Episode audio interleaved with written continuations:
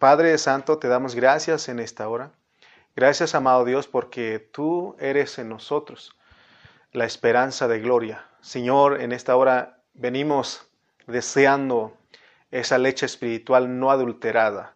Anhelamos tu palabra, deseamos, Señor, que en esta hora seas tú hablándonos, Señor, que yo sea un canal de bendición solamente y que tú seas el que bendigas a todos los oyentes en esta hora. Padre, me pongo en tus manos, nos ponemos en tus manos y queremos que seas tú edificando a tu pueblo con tu hablar.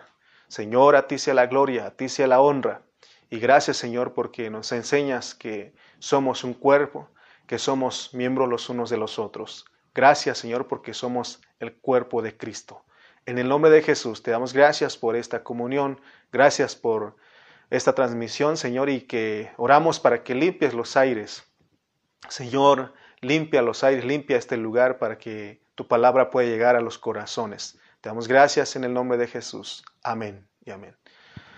Amén, santos. Estamos aquí en esta hora eh, estudiando la palabra del Señor y el tema que nos toca compartirles en esta tarde es el amor, la exhibición máxima del revestir del, nuevo hombre. Eh, pensaba yo que ya había terminado, pero todavía hay más eh, cosas que tocar, ¿verdad? En Colosenses. Eh, agradecemos, oramos por la vida de nuestro pastor José Carrillo, que nos ha estado compartiendo la palabra de Colosenses, que ha sido muy, este, muy rico ese, ese hablar y, queremos que no solamente sea un conocimiento, sino que una palabra que, que se haga vida en nosotros, ¿verdad? Entonces, eh, gracias a Dios por... Y él ya pasó a Filipenses, pero nosotros todavía nos falta salir de, de Colosenses, estamos aquí atorados porque Dios tiene una palabra todavía para nosotros. Entonces, Dios bendiga a cada uno de ustedes. Entonces, nuestro tema es el amor la exhibición máxima del revestir del nuevo hombre. Vamos a ir a Colosenses capítulo 3, versículo 14. Dice Colosenses capítulo 3, versículo 14. Y sobre todas estas cosas, vestíos de amor, que es el vínculo perfecto. Y sobre todas estas cosas, vestíos de amor, que es el vínculo perfecto. Hemos hablado en otras enseñanzas, hemos tomado como unas cinco o seis mensajes para hablar acerca de, exhibir el revestir del nuevo hombre en cinco lugares.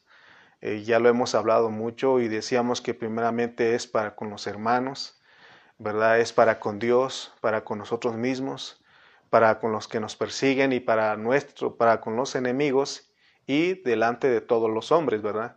Entonces hablamos de todo eso, pero nuestro tema en esta hora que nos corresponde es el amor, la exhibición máxima del revestir del nuevo hombre. Y nuestro versículo base para desarrollar este tema en esta tarde es Colosenses capítulo 3 versículo 14 que dice, y sobre todas estas cosas vestidos de amor, que es el vínculo perfecto. El amor. El amor aquí es el amor ágape, es el amor de Dios. El amor aquí, más que un atributo, es Dios mismo. En 1 de Juan 4.8 leemos que Dios es amor. De acuerdo a la Biblia, el amor es la fuente de nuestra salvación. El amor es la fuente de nuestra salvación. Debido a la condición pecaminosa del hombre, no tenía ninguna esperanza de salvarse.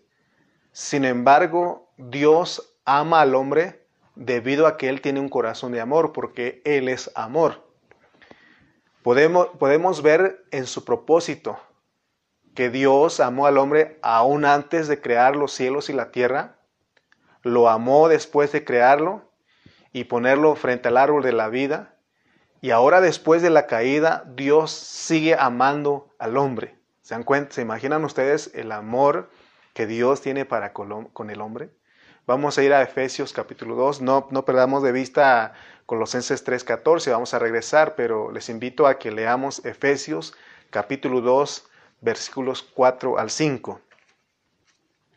Efesios 4, 2, versículos 2, perdón, 4 al 5. Dice Efesios 2, 4 al 5. Pero Dios, que es rico en misericordia, por su gran amor con que nos amó. Pero Dios, que es rico en misericordia, por su gran amor con que nos amó, aun estando nosotros muertos en pecados, nos dio vida juntamente con Cristo. Por gracia sois salvos. Pero fíjense lo que está diciendo Pablo aquí. Dice que Dios, por su gran amor con que nos amó. Por eso dijimos que hace un momento les mencioné que Dios manifestó su amor al enviar a su Hijo unigénito para morir, ¿verdad? Por nosotros. Pero dijimos que Dios amó al hombre aún antes de crear los cielos y la tierra.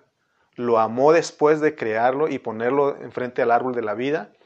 Y ahora después de la caída, Dios sigue amando al hombre.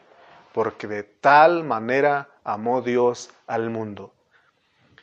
Entonces podemos ver aquí que de acuerdo a la Biblia que Dios nos amó con amor eterno. Él jamás va a dejar de amarnos porque de acuerdo a la Biblia ese es su corazón, eso es Él, Él su, su, su, ser, su naturaleza, podemos decir que es amar, amar.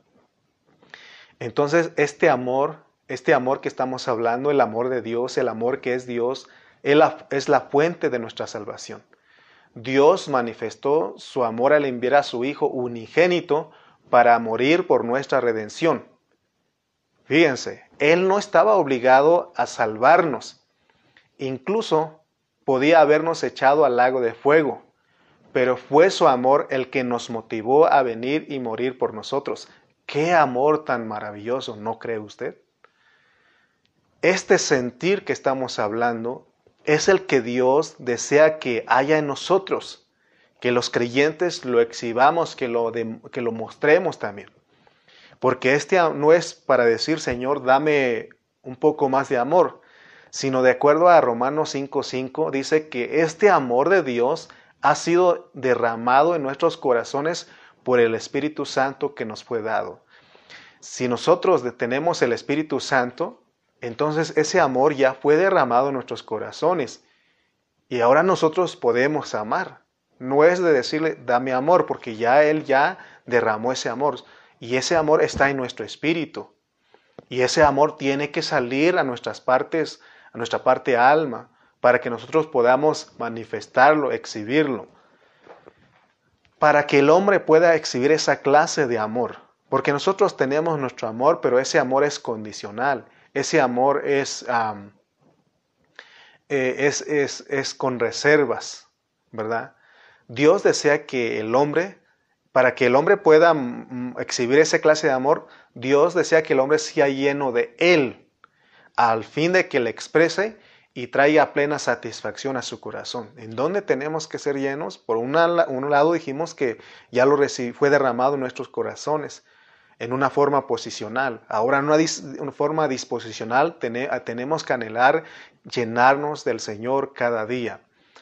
Leamos Romanos 12, eh, porque estamos hablando de que el amor es la máxima exhibición. Romanos 12, vamos a leer versículos 9 al 10. Romanos 12, 9 al 10 dice, el amor, otra vez tenemos el amor, aquí estamos hablando del mismo amor. El amor sea sin fingimiento, aborrecer lo malo, seguir lo bueno. Amaos los unos a los otros con amor fraternal. En cuanto a honra, prefiriéndos los unos a los otros. Tenemos que amarnos con amor de hermano. Dice, amaos los unos a los otros con amor fraternal. Eh, también leamos el capítulo 13, versículo 8. No debáis a nadie nada, sino el amaros unos a otros. No debáis a nadie nada, sino el amaros unos a otros, porque el que ama al prójimo ha cumplido la ley. Puesto que fuimos llamados a vivir en el cuerpo de Cristo, por eso con nuestros hermanos cantábamos que somos un cuerpo en Cristo. Fuimos llamados a vivir en el cuerpo de Cristo, no fuimos llamados a vivir cada quien por su lado, sino que fuimos a eso tenemos que tener bien claro, que fuimos llamados a vivir como el cuerpo de Cristo. Como el cuerpo de Cristo, llevamos la responsabilidad de exhibir la vida de Cristo en esos cinco lugares que ya hemos hablado. De acuerdo a Romanos 16, 20, vamos a ir a, los siguientes capítulos, capítulo 16, versículo 20, dice, y el Dios de paz aplazará en breve a Satanás bajo vuestros pies. La gracia de nuestro Señor Jesucristo sea con vosotros. ¿Cuál es el, el deseo de Dios o cuál es el, motivo que tiene Dios o el propósito que tiene Dios al decirnos que vivamos como el cuerpo de Cristo, amándonos unos a otros eh, con un amor que no finge, sino que un, un amor verdadero, un amor sincero. ¿Cuál es el propósito de Dios? De acuerdo a este versículo de Romanos 16, 20, eh, el deseo de Dios es que nosotros como el cuerpo de Cristo al exhibir la vida de Dios, amándonos unos a otros, el enemigo de Dios es avergonzado y es vencido. Por eso dice, y el Dios de paz aplazará en breve a Satanás bajo vuestros pies. Pero está hablando bajo el contexto, el contexto de vivir como el cuerpo de Cristo. Amén. Y, ese, y nuevamente no perdamos de vista nuestro tema, el amor, la máxima exhibición. Porque cuando vamos a San Juan capítulo 13, versículo 35, mire lo que dice San Juan 13, 35. Dice San Juan 13, 35. En esto conocerán, en esto conocerán todos que sois mis discípulos, si tuviereis amor los unos con los otros. En esto conocerán que sois mis discípulos si tuviereis amor los unos con los otros. En otro mensaje les comenté que podemos llevar una vida cristiana de muchos años, por muchos años, pero podemos vivirlo sin el ingrediente indispensable. El ingrediente indispensable para vivir como el cuerpo de Cristo es el amor. Puede ser que entre nosotros como iglesia, como viviendo como pensamos que vivimos como la, la vida normal de iglesia, pero en realidad podemos vivirlo sin amor, ¿verdad? Entonces vemos, hermano, que, que entonces no cumple lo que dijo el salmista cuando él dijo, mirad cuán bueno y cuán delicioso es habitar los hermanos juntos en armonía. Siempre hemos señalado que el testimonio más grande de una iglesia local no es su edificio ni la cantidad de personas que tiene, sino eh, el testimonio más grande es el amor de, que tienen ellos para los unos con los otros. Ese es el testimonio más grande. Por eso vemos, hermano, que, eh, que podemos vivir la vida de la iglesia, pero sin amor. Quiero que sepas tú el corazón de un pastor, el deseo de un pastor en una congregación. Él desea en, en, que en esa iglesia local, o el deseo del pastor en la iglesia local, es que todos los congregantes se lleven bien y vivan en armonía. Porque ese es el sentir que hubo en Cristo Jesús de acuerdo a la epístola de los filipenses, a los filipenses. Que todos nos llevemos bien, que en la iglesia nos llevemos bien, que, que nos amemos unos a otros, que vivamos en armonía. Lo que causa tristeza, la causa de la tristeza de un pastor es cuando los creyentes, los, los, de, los demás, los miembros, están peleados unos con otros y no se tratan bien. Ese es lo, es lo que causa tristeza. Pero el deseo del pastor que de una iglesia es que todos los congregantes se lleven bien y vivan en armonía, amándose unos a otros, porque eso es el deseo de Dios. Amén. Pablo, el apóstol San Pablo, en 1 Corintios 12, después de hablar de los dones que hay en el cuerpo de Cristo, en el capítulo 13 nos muestra un, un, este, un, camino más excelente. ¿Y cuál es ese camino más excelente? Que es sobre todos los dones, es el amor. Entonces, aún Juan nos ayuda a entender, en Juan 3:14 nos ayuda a entender que la manera de saber que hemos nacido de nuevo en la vida espiritual, es decir, que hemos pasado de, de muerte a vida, es que amamos a nuestros hermanos. Amamos con ese amor entrañable, ¿verdad? Entonces, tenemos, hermano, eh, aquí la, estamos hablando de la máxima exhibición del revestir del nuevo hombre. Ahora, corremos el peligro de tratar de hacer muchas cosas en la vida de la iglesia, pero sin amor. Por ejemplo, Pablo usó 1 Corintios 12 y él habló de los dones. ¿Qué estaba pasando con los corintios? Los corintios tenían muchos dones, pero eh, eh, en, los, en, los, en el capítulo 3, en el 2, en el 3, ellos tenían problemas, eran carnales, había disensiones, había contiendas entre ellos. No se amaban, no se trataban ellos. Entonces, te das cuenta, hermano, que podemos aún funcionar en los, en los dones de la iglesia, pero sin amor. Y ahí no estamos exhibiendo al Señor. Yo el predicar a ustedes tengo que hacerlo con amor, tratarles con amor a ustedes. Por eso nos preparamos, oramos y siempre decimos, Señor, que seas tú, no quiero ser yo. Entonces, podemos vivir o tratar de vivir la vida de la iglesia funcionando en los dones, pero sin amor. ¿En qué nos basamos al, decir esto? ¿Se acuerdan ustedes cuando tocamos la iglesia en Éfeso? La iglesia en Éfeso tenía obras, hacía muchas cosas, pero dice que dejó su primer amor. Le dicen al ángel, le, dicen al ángel de la iglesia en Éfeso, pero tengo una cosa contra ti, que has dejado tu primer amor. Entonces corremos ese peligro, por eso nuestra enseñanza, hermano, es, es, es otra vez que tú sepas, porque el temor que llevo yo, o mi carga es de que, o más bien mi preocupación, es de que eh, estemos bien gozosos con la palabra el momento, amén y, gloria a Dios y todo eso, pero después de eso, ¿qué? Por eso no es que estamos repitiendo por repetir, sino que eh, nos han enseñado que en la repetición está el aprendizaje. Entonces, por eso estamos ahí, parece que eh, nuestro pastor José Carrillo ya tocó esto, nuestro pastor Cayetano Ceja ya tocó eh, estos puntos que estoy hablando, pero y, yo estoy repitiendo otra vez, pero en realidad, hermano, eh, esto Dios, Dios así habla, que no, que no hemos, nos han dicho en otras ocasiones que Él escribió, Él puso 66 libros para que nosotros aprendamos el mensaje y el mensaje es el mismo en los 66 libros. Por eso te estamos hablando y repitiendo una, una, y otra vez. No nos es molesto repetir una y otra vez. A lo mejor para usted quizá, pero no, no, no, no, que no lo tome de esa manera. Al contrario, agradezca a Dios que lo estamos repitiendo una y otra vez. ¿Y, para qué? Para que nosotros aprendamos y llevemos, ¿verdad? Esa, esa, esa palabra que sea siempre al instante para nosotros. Amén. Que el Señor, hermano, nos ayude a ver la importancia del amor. Estamos hablando del amor de Dios porque es la máxima exhibición.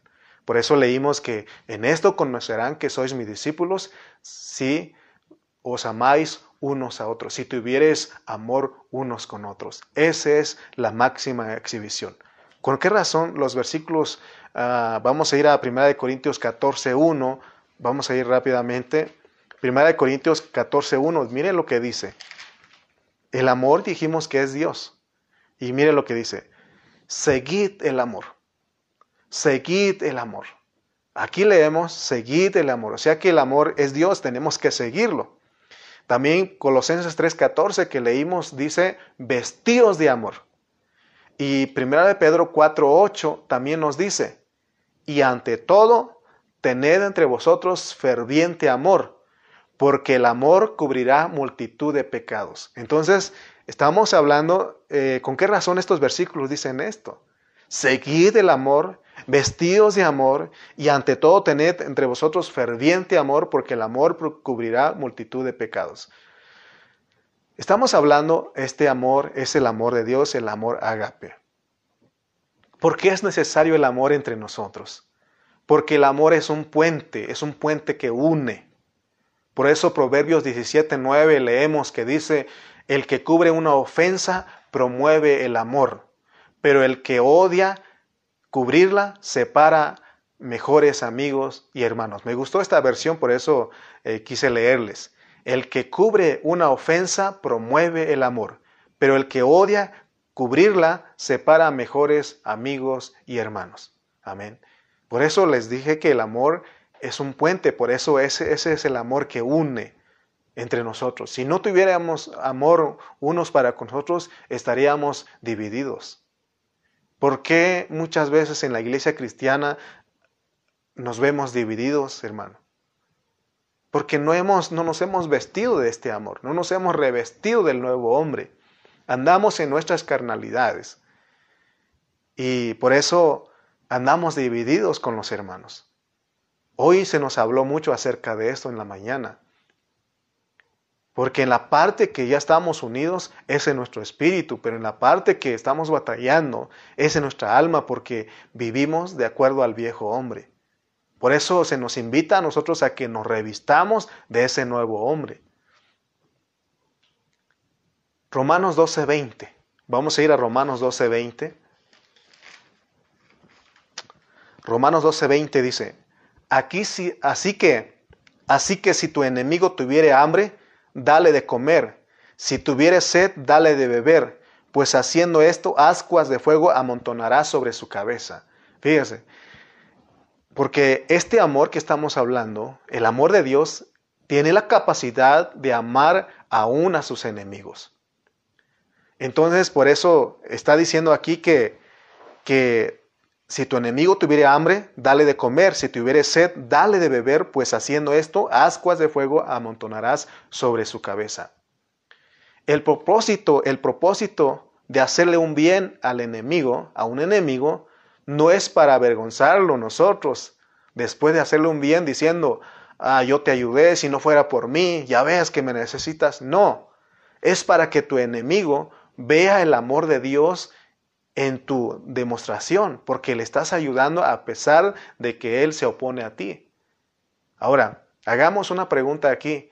¿Por qué, Dios está interesado en que amemos a los, aún a los enemigos? ¿Por qué Dios está interesado en que amemos aún a los enemigos? Fíjense, si, si de por sí en nuestra carne nos cuesta amar a los hermanos, a veces duramos días, meses, hasta años eh, sin estar en armonía con ellos.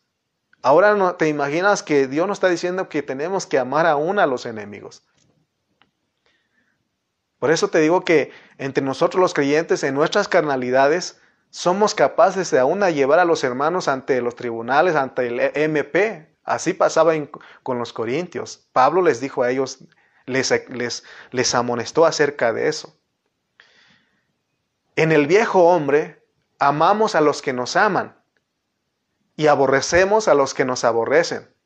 Así no hacemos diferencia con los pecadores, porque dice que los publicanos, los pecadores, ellos hacen eso, hacen lo mismo. No hacemos, no hay ninguna diferencia, no hacemos de más. Pero la pregunta que hicimos, ¿por qué Dios está interesado en que amemos a los enemigos? Porque de la única manera porque más bien porque es de la única manera en que nosotros podemos demostrarles el amor de Dios. Así Cristo es magnificado en nosotros. Oh, están bonitos estos términos que hemos estado aprendiendo.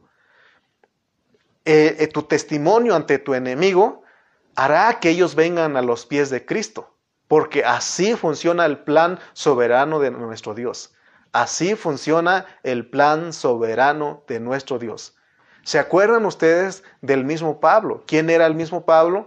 Él era un enemigo de la cruz, un enemigo de la fe, un enemigo de los seguidores de Jesús. Cuando el Señor rumbo camino a Damasco lo trató, el Señor pudo haberlo acabado, pudo haberlo matado ahí. Sin embargo, Dios mostró su amor para con Pablo, aun siendo su enemigo, porque le dice, ¿por qué me persigues? ¿Por qué me persigues? Eh, eh, Pablo era un enemigo de la cruz, un enemigo de la fe, un enemigo de Cristo. Sin embargo, Dios mostró su amor para con él, porque dice que era un instrumento útil en el propósito de Dios. Vayamos a Hechos para leer un poquito de esta historia, porque estamos hablando de amar a nuestros hermanos, perdón, a nuestros enemigos, y Dios lo hizo. Hechos capítulo A ver si es ese versículo. Se me hace que...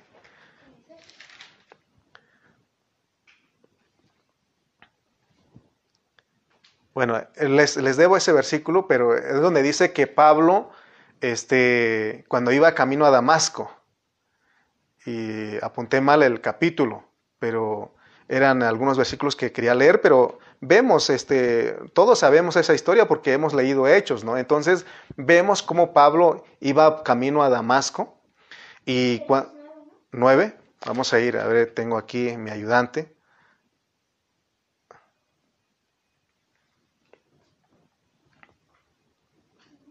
Ok, no, bueno, luego les debo ese versículo, pero ahí está, ya ustedes ya lo han leído, pero les voy a parafrasear para que podamos nosotros entender lo que estoy hablando. Dice que cuando Pablo iba camino a Damasco a aprender a los discípulos, dice que se le apareció una luz en el camino y él iba en el caballo y cayó de, su caballo y quedó ciego, ¿no? Entonces Dios eh, este, está, así es el 9, ¿verdad? Entonces dice, Saulo respirando a una amenaza sin muerte contra los discípulos del Señor, vino al sumo sacerdote y le pidió cartas para las sinagogas de Damasco, a fin de que si hallase algunos hombres o mujeres de este camino, los trajese presos a Jerusalén. Mas yendo por el camino, aconteció que al llegar cerca de Damasco, repentinamente le rodeó un resplandor de luz del cielo. Y cayendo en tierra, oyó una voz que le, que le decía, Saulo, Saulo, ¿por qué me persigues? Él dijo, ¿quién eres, Señor? Y le dijo, yo soy Jesús, a quien tú persigues. Dura cosa te es dar cosas contra el aguijón entonces vamos a ir al versículo 10. Había entonces en Damasco un discípulo llamado Ananías, a quien el Señor dijo en visión, Ananías, y él respondió, heme aquí, Señor. El Señor le dijo, levántate y ve a la calle que se llama derecha y busca en casa de Judas a uno llamado Saulo de Tarso, porque he aquí él ora y ha visto en visión a un varón llamado Ananías que entra y le pone las manos, las manos encima para que recobre la vista. Entonces Ananías respondió, Señor, he oído de muchos acerca de este hombre, cuántos males ha hecho a tus santos en Jerusalén. Fíjense lo que hacía Pablo. Y aún aquí tiene autoridad de los principales sacerdotes para prender a todos los que invocan tu nombre. El Señor le dijo, ve, porque instrumento escogido me es este para llevar mi nombre en presencia de los gentiles y de reyes y de los hijos de Israel. Entonces tenemos la historia de la conversión de Pablo, pero decíamos que Pablo era un enemigo del Evangelio, un enemigo de la cruz. Sin embargo, Dios mostró su misericordia. Aún vemos que Ananías tenía temor de ir con él, pero Ananías fue obediente a la voz de Dios y aún mostró misericordia y amor para con Pablo, porque dice que instrumento me escogido me es este, porque así funciona el plan de Dios. Hemos escuchado tantas historias. Eh, me acuerdo de, un pastor que presentó a un hombre. Hace tiempo leí esa historia, ese testimonio. Y él diciendo, eh, les presento a este hombre, él fue el que mató a mi hijo. Pero ahora él es el que me ayuda en el ministerio. Imagínese, hermano. Eh, eso en nuestra, en nuestra carnalidad, no, pero si nos volvemos a la esfera del cielo, a la esfera celestial, porque ahí estamos, ahí somos el nuevo hombre, sí podemos amar. Sí podemos amar aún a nuestros enemigos. Si nosotros andamos en nuestras carnalidades, jamás podremos lograrlo. Por eso en nuestras congregaciones hay contiendas, hay disensiones, hay pleitos, porque andamos como hombres, andamos en nuestra carne. Queremos vivir la vida de la iglesia en nuestra carne. Amén. El Señor dice en, Pablo también escribe en Romanos 5:10 dice que nosotros éramos enemigos de Dios, pero él mostró su amor haciéndonos un bien, pero Dios mostró su amor para con nosotros haciendo un bien. Él nos amó, dando a su hijo a morir en la cruz por nosotros. Amén. Y este es el amor que Dios desea que nosotros, sus creyentes, sus hijos, exhibamos. Vamos a ir a Mateo 6:38 al 48. Mateo 6, 38 al 48. Mire lo que dice Mateo 6, 38 al 48.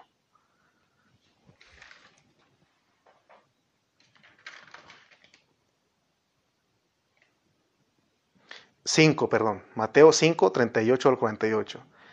Oísteis que fue dicho, ojo por ojo y diente por diente. Pero yo os digo, no resistáis al que es malo antes a cualquiera que te hiera en la mejilla derecha, vuélvele también la otra. Y al que quiera ponerte a pleito y quitarte la túnica, déjale también la capa. Y a cualquiera que te obligue a llevar carga por una milla, ve con él dos. Al que te pida, dale, y al que quiera tomar de ti prestado, no se le rehuses. Oíste que fue dicho, amarás a tu prójimo y aborrecerás a tu enemigo. Pero yo os digo, amad a vuestros enemigos, bendecid a los que os maldicen, Haced bien a los que os aborrecen y orad por los que os ultrajan y os persiguen, para que seáis hijos de vuestro Padre que está en los cielos, que hace salir su sol sobre malos y buenos, y que hace llover sobre justos e injustos. Porque si amáis a los que os aman, ¿qué recompensa, qué recompensa tendréis? ¿No hacen también lo mismo los publicanos? Y si saludáis a vuestros hermanos solamente, ¿qué hacéis de más? ¿No hacen también así los gentiles?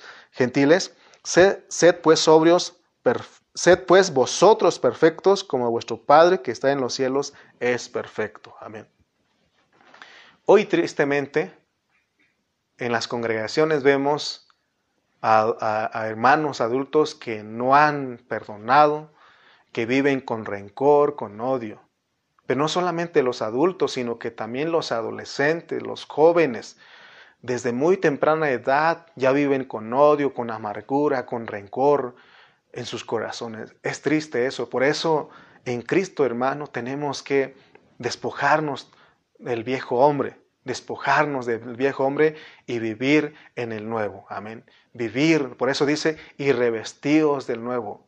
Y aún dice Pablo en Colosenses 3:14 que leímos, vestidos de amor, vestidos de amor.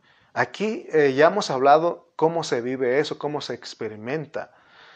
Hablamos del, Cristo objetivo al Cristo subjetivo, al Cristo experimental. Y nos han dado las herramientas de cómo podemos eh, vivir y es por la fe y por el Espíritu. Aquí el amar a nuestros enemigos, amar a los hermanos, amar a todos, es un asunto de creer, es un asunto de obediencia y es una decisión. Si usted se basa en sus razonamientos, jamás va a poder amar a su enemigo, jamás va a poder perdonarlo, jamás va, a poder querer hacerle un bien, porque e, en el viejo hombre no queremos nosotros, pero en el nuevo hombre tenemos la capacidad porque Dios ha derramado su amor sobre, sobre nuestros corazones. Vamos a ir a Romanos 13.8. Romanos 13.8. Dice Romanos 13.8. Estamos hablando del amor. No debáis a nadie nada, sino el amaros unos a otros, porque el que ama al prójimo ha cumplido la ley. El que ama al prójimo ha cumplido la ley. Romanos 13:8 nos dice que, que el cumplimiento de la ley es el amor al prójimo. Aquí, ¿quién es tu prójimo? Tu prójimo es el próximo tuyo. El Señor puso el ejemplo de quién es nuestro prójimo con la, con la parábola del buen samaritano. Amén. Entonces, aquí, hermano, tenemos que amar a nuestro prójimo. La enseñanza en esta tarde que aprendamos, que nosotros exhibamos el revestir de ese nuevo hombre amando a nuestro prójimo, que son nuestros hermanos, a nuestros enemigos, aún tenemos que amarlos. Dice, ya vamos a regresar otra vez a Mateo 5. Vamos a leer versículos 23 al 26. Ya leímos los otros versículos, pero vamos a ir al versículo 23 y 26. Mateo 5, 23 al 26 dice, ¿quiénes son nuestros prójimos? Ya dijimos nuestro próximo. Por tanto, si traes tu ofrenda al altar y allí te acuerdas que tu hermano tiene algo contra ti, deja allí tu ofrenda delante del altar y anda, reconcíliate primero con tu hermano y, con, y entonces ven y presenta tu ofrenda. Yo he escuchado mucho la frase en, la iglesia, el tiempo lo perdona. No, Dios está diciendo que tú lo perdones. Porque muchos decimos, es que con el tiempo lo perdona, el tiempo lo cura todo. No, aquí Dios está diciendo que tú y yo perdonemos. Amén. Y luego el 25 dice, Ponte de acuerdo con tu adversario. Está hablando de los hermanos y aún a los enemigos. Ponte de acuerdo con tu adversario pronto, pronto, ya, pronto, entre tanto que estás con él en el camino. No sea que el adversario te entregue al juez y el juez al alguacil y seas echado en la cárcel. De cierto te digo que no saldrás de allí hasta que pagues el último cuadrante. Está hablando, hermano, de amar, porque el amor perdona, el amor tiene misericordia. Entonces, porque cuando hacemos eso, hermano, eh, exhibimos, tenemos la exhibición máxima, que es el amor en nosotros. Aquí, hermano, tenemos que ah, estar atentos al hablar de Dios porque podemos ser engañados. Yo he escuchado muchos creyentes decir, el tiempo, deja el tiempo lo cura todo, el tiempo lo perdona todo. No, se te va a olvidar, pero ahí vas a traer, estás endeudado porque tienes ahí. Tarde que temprano va a salir ese odio, ese rencor, esa amargura en ti. Por eso nos piden a nosotros que tenemos que amar como Dios ama, porque Dios ama aún a sus enemigos. Cuando nosotros vamos a 1 Corintios capítulo 13, vemos, se nos enseña las cualidades del amor ahí. Eh, hemos hablado que el amor es sufrido, es benigno, no tiene envidia, no es jactancioso, no se envanece, no, no hace nada indebido, no busca lo suyo, no se irrita, no guarda rencor, no se goza de la injusticia, mas se goza de la verdad. Todo lo sufre, todo lo cree, todo lo soporta, todo lo espera. El amor nunca deja de ser. Esa es la exhibición máxima del nuevo hombre. Ese es el amor de Dios. Este amor que estamos hablando es respetuoso. Es respetuoso porque cuando nosotros eh, hablamos, eh, leímos Romanos 13, 13, 8. Vamos a regresar otra vez a Romanos 13. Romanos capítulo 13. Romanos capítulo 13. El 8 hablamos, no debáis a nadie nada, sino el amaros unos a otros, porque el que ama al prójimo ha cumplido la ley. Y fíjense en el versículo 1. Sométase toda persona a las autoridades superiores, porque no hay autoridad sino de parte de Dios, y las que hay por Dios han sido establecidas. Este amor porque está hablando de bajo el contexto de amor. Nosotros nos sometemos a las autoridades por amor. Este amor es respetuoso a las autoridades. Por eso en otro mensaje hablamos que no tenemos, los creyentes nos distinguimos por respetar a las autoridades y no debemos, somos los que no nos rebelamos contra esa autoridad, ni criticamos a ellos porque Dios fue el que los puso.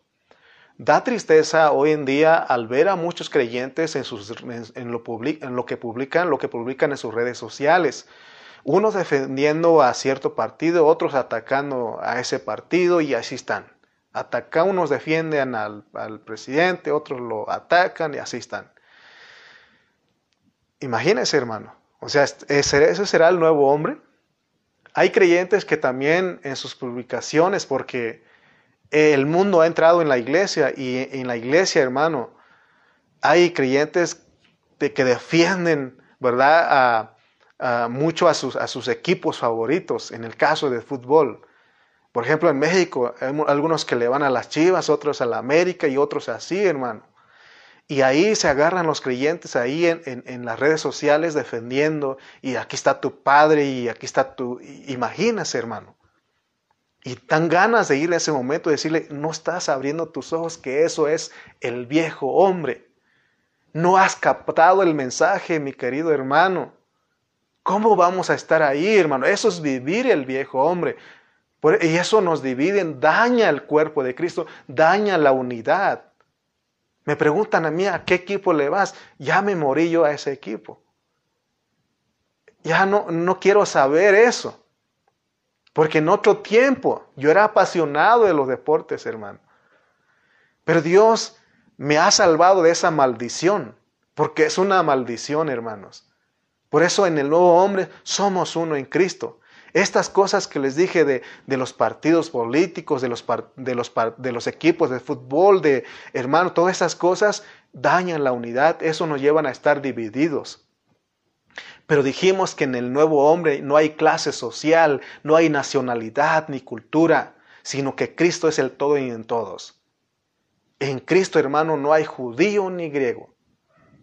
Hermano, en Cristo ya no somos mexicanos, no somos ni, eh, ¿verdad? Este, salvadoreños ni ecuatorianos. No, en Cristo somos uno. Es Cristo en nosotros. Yo soy cristiano y usted es cristiano y tenemos que mostrarnos amor y respeto unos a otros. Vamos a ir a Colosenses 3:14. Colosenses 3:14 y 15. Y sobre todas estas cosas, ¿Cuáles cosas? Del vestirnos, de las ocho cosas que ya vimos. Y sobre todas estas cosas, vestíos de amor, que es el vínculo perfecto. Y la paz de Dios gobierne en vuestros corazones, a la que asimismo fuisteis llamados en un solo cuerpo y sed agradecidos. Cuando nosotros nos vestimos del amor, del amor de Dios, el resultado es que la paz de Dios gobierna nuestros corazones. De acuerdo a lo que nos ha enseñado nuestro pastor José Carrillo en, esto, en el estudio de Colosenses, la paz es como un árbitro en nuestro interior. Fíjense, pero aún hemos confundido con eso, porque yo he escuchado hermanos que cuando hacen cosas indebidas, el pastor los amonesta y ellos se atreven a decir, no, yo estoy bien, yo tengo paz. Y yo les digo, asegúrate que la paz que tú dices que tienes es la paz de Dios. Porque la Biblia dice que aún el corazón es engañoso, engañoso es el corazón del hombre. Pero un verdadero creyente, un verdadero creyente que está madurando, que está aprendiendo lo que es ser revestido y del nuevo hombre y despojarse del viejo hombre, sabe que ahí está su conciencia. Esa conciencia que fue avivada por la vida que el Señor nos dio y esa conciencia hace dos, tiene dos funciones. O te, justifica, te aprueba o te acusa. Entonces, hermano, nosotros sabemos que cuando andamos en lugares donde no tenemos que estar, si nosotros hacemos caso a nuestra conciencia, nos, nos aprueba o nos acusa. Vamos a regresar a Romanos 13, 5 al 8. Romanos 13, capítulo 13, versículos 5 al 8.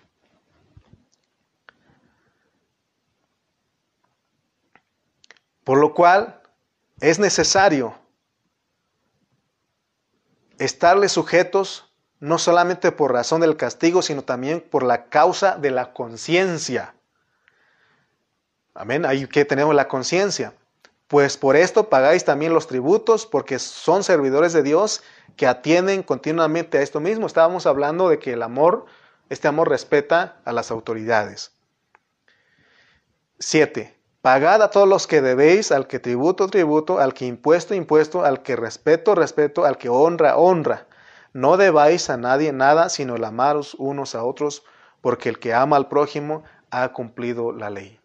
El someternos a las autoridades, el tratar bien a las personas, está bajo el contexto del amor. Estamos obligados, oigan bien, estamos porque dicen no debáis a nadie nada. Entonces estamos obligados a mostrar el amor respetando a todos, a nuestros prójimos, a nuestras autoridades, a todos nuestros hermanos, a las autoridades en la iglesia. Estamos obligados a mostrarles, hermanos, el respeto, eh, respetando con amor. Todo lo hacemos por amor. Por eso cuando nosotros vamos a Romanos 1.14, Pablo dijo estas palabras, esta expresión. Dice, deudor soy igualmente a griegos y a bárbaros, a sabios y a ignorantes. O sea que a todos estamos obligados a mostrarles respeto con amor. En el nuevo hombre no hay distinción de personas. Vamos a ir a otros versículos para ir cerrando. Santiago capítulo 2. Santiago capítulo 2. Voy a leer a leerles algunos versículos porque es lo que quise hacerles en esta en esta tarde, leerles la Biblia a ustedes. Santiago capítulo 2, versículos 1 al 9. Dice, hermanos míos, que vuestra fe en nuestro glorioso Señor Jesucristo sea sin acepción de personas. Porque si en vuestra congregación entra un hombre con anillo de oro y con ropa espléndida, y también entra un, un pobre con vestido andrajoso, y miráis con agrado al que trae la ropa espléndida y le decís, siéntate tú aquí en buen lugar, y decís al pobre, estate tú allí en pie, o siéntate aquí bajo mi estrado. ¿No hacéis distinciones entre vosotros mismos y venís a ser jueces con malos pensamientos? Hermanos míos, amados, oíd, ¿no ha elegido Dios a los pobres de este mundo para que sean ricos en fe y herederos del reino que ha prometido a los que le aman? Pero vosotros habéis afrentado al pobre. ¿No os oprimen los ricos y no son ellos los mismos que os arrastran a los tribunales? ¿No blasfeman ellos el buen nombre que, fue invocado sobre vosotros? Si en verdad cumplís la, la, ley real, conforme a la escritura, amarás a tu prójimo como a ti mismo, bien hacéis. Pues si hacéis acepción de personas, cometéis pecado, y quedáis convictos por la ley como transgresores. Versículo 13. Porque juicio sin misericordia se hará con aquel que no hiciere misericordia, y la misericordia triunfa sobre el juicio. Somos deudores, está diciendo que estamos obligados, hermano, a tratar en amor, con amor a todos. No tenemos que hacer distinción de personas. Dios nos puso en un cuerpo, de ahí partimos de este mensaje, Dios nos puso en un cuerpo que es el cuerpo de Cristo. Somos miembros los unos de los otros. Aquí entonces, de acuerdo a todo esto, Dios nos puso y aquí estamos para los hermanos. Yo he visto el corazón de los pastores y de verdad que Dios es el que los pone porque hemos visto a los pastores que ellos están para los hermanos. Han renunciado a sus sueños, a sus metas, han renunciado a sus lugares de origen para estar para los hermanos. Por eso todos tenemos que estar para los hermanos. Pero también tenemos que estar para los, los de afuera. Si, no, si usted no está para con los hermanos, si usted no los ama, usted está endeudado para con el Señor. Cuando uno menosprecia al hermano es, es matarlo, es lo que dice Santiago, eso es matarlo. De acuerdo al hablar de Santiago, en la venida del Señor, todos vamos a comparecer ante el tribunal de Cristo. Entonces, ahí cada quien va a dar cuenta de lo que hizo mientras estaba en el cuerpo. Te pregunto ahora, ¿quieres estar libre de, toda deuda? ¿Quieres estar libre de toda deuda? Porque estamos hablando de estar obligados a amar y demostrar respeto a todos y tratarlos con amor. Si quieres estar libre de cualquier deuda, haz misericordia, de acuerdo al hablar de Santiago. Es decir, compadécete de los demás. En su oportunidad, extiende tu mano de compasión al que está caído, al que está necesitado. Y entonces el Señor tendrá misericordia de ti. ¿Que no acaso el Señor dejó ejemplo? Él extendió su mano de misericordia con la mujer adúltera. Cuando todos, todos, este, ¿verdad? Los, aquellos hombres querían, decían que por la ley decía que tenía que morir. Sin embargo, el Señor mostró misericordia porque la misericordia triunfa sobre el juicio. El buen, también cuando leemos la Biblia dice que el buen pastor dejó todas sus ovejas y fue a buscar una que se había perdido. No fue que había 99 ovejas y por eso vino a buscarlas y salvarlas. Más bien el pastor, el buen pastor vino para buscar una sola oveja perdida. Por eso en las parábolas de Lucas 15 vemos que el Señor en su obra de redención estaba dispuesto a entregar su vida para satisfacer la necesidad aún de una sola alma. Esto nos muestra el inmenso amor que el Señor tiene por el hombre. Y entonces Él quiere que nosotros hagamos lo mismo, que nosotros estemos para los hermanos, que estemos, nosotros amemos a todos los hermanos porque son miembros del cuerpo de Cristo, que los respetemos. Me acuerdo de un hermano que nos hablaba y decía, hermano, es que en la iglesia los hermanos este, no me respetan a mí, me dicen por apodo, me llaman por apodo y me dicen de cosas. Y yo le dije al hermano, le di un consejo, le di, ve con ellos y, y pídeles perdón que te habías equivocado, porque si los hermanos se llevaban con él de esa manera es porque él también se prestó. Entonces, yo le decía a él, ve y pídeles perdón a los hermanos y diles que te equivocaste en la forma de tratar con ellos y que ahora va a ser diferente, que ahora vas a mostrar respeto a ellos, porque tú te equivocaste, le dije. No sé si lo hizo, pero a veces nosotros, hermano, vivimos de esa manera la iglesia, faltando el respeto a los hermanos. Y no debemos hacer eso. Tenemos que mostrar el amor hacia con todos. Y no debemos hacer distinción. No nada más me junto con fulano y con mengano, no. Tenemos que tratar a todos.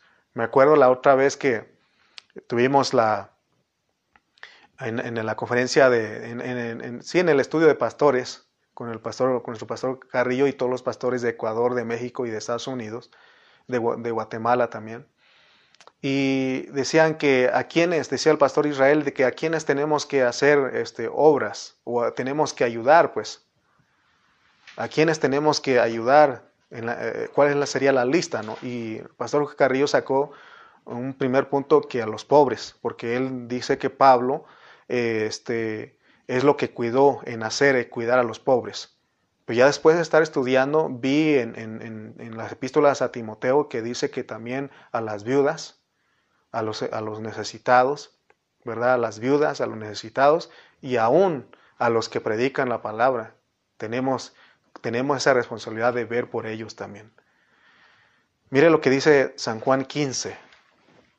Les prometo que este es el, último versículo. La otra vez les confesé que cuando uno se mete a este río no sabe, eh, no sabe cómo salir porque hay mucho que hablar, hay mucho que compartir, pero sabemos, respetamos el tiempo de ustedes. Y vamos a ir a Juan 15 para ir cerrando. San Juan 15, San Juan 15, 12 al 13.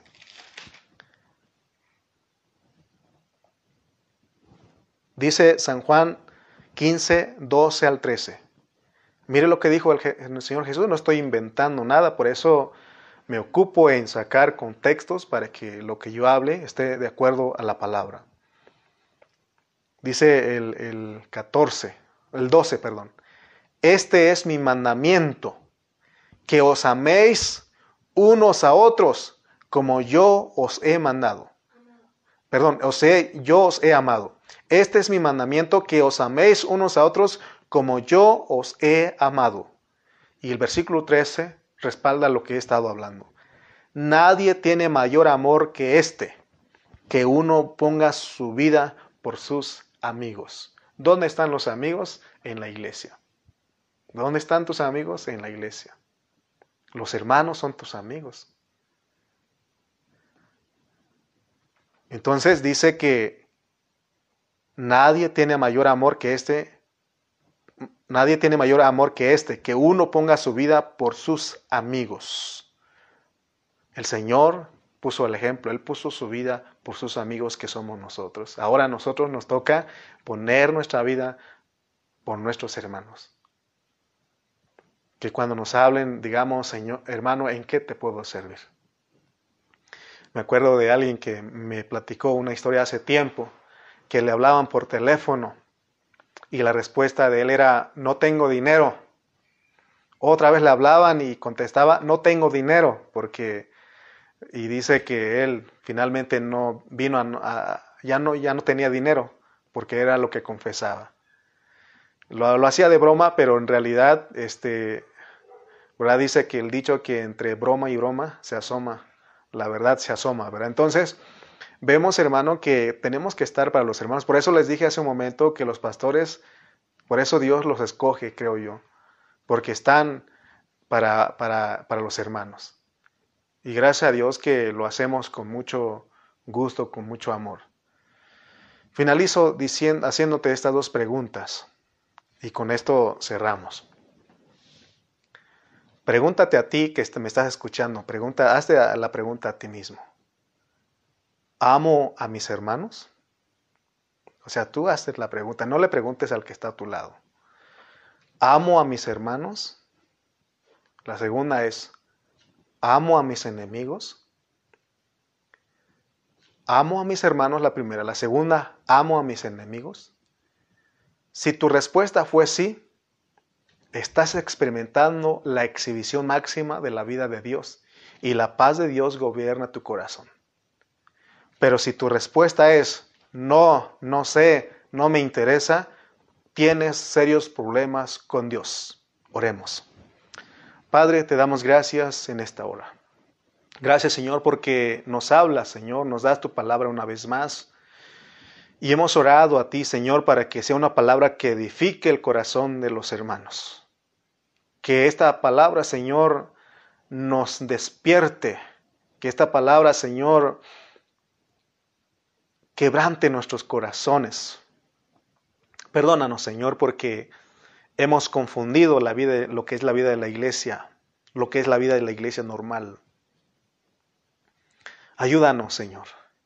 Señor, que echemos mano de lo que tú nos has dado, que amemos a nuestros hermanos, que aún amemos a nuestros enemigos. que respetemos por amor a nuestras autoridades, que respetemos a nuestros hermanos y a todas las personas. Oh Señor, gracias por tu hablar, gracias por esta hora que nos das. Bendice a cada hermano que está en su lugar en ese tiempo. Y gracias Señor porque han, han prestado su atención a este tu servidor. Porque en realidad eres tú el que hablas, el que convocas. Gracias por eh, por los hermanos, por la gentileza de ellos al estar pendientes de esta transmisión. Bendice sus vidas y guarda la vida de cada hermano en que en cualquier lugar eh, se encuentre en este momento. Te damos gracias en el nombre de Jesús. Amén y amén.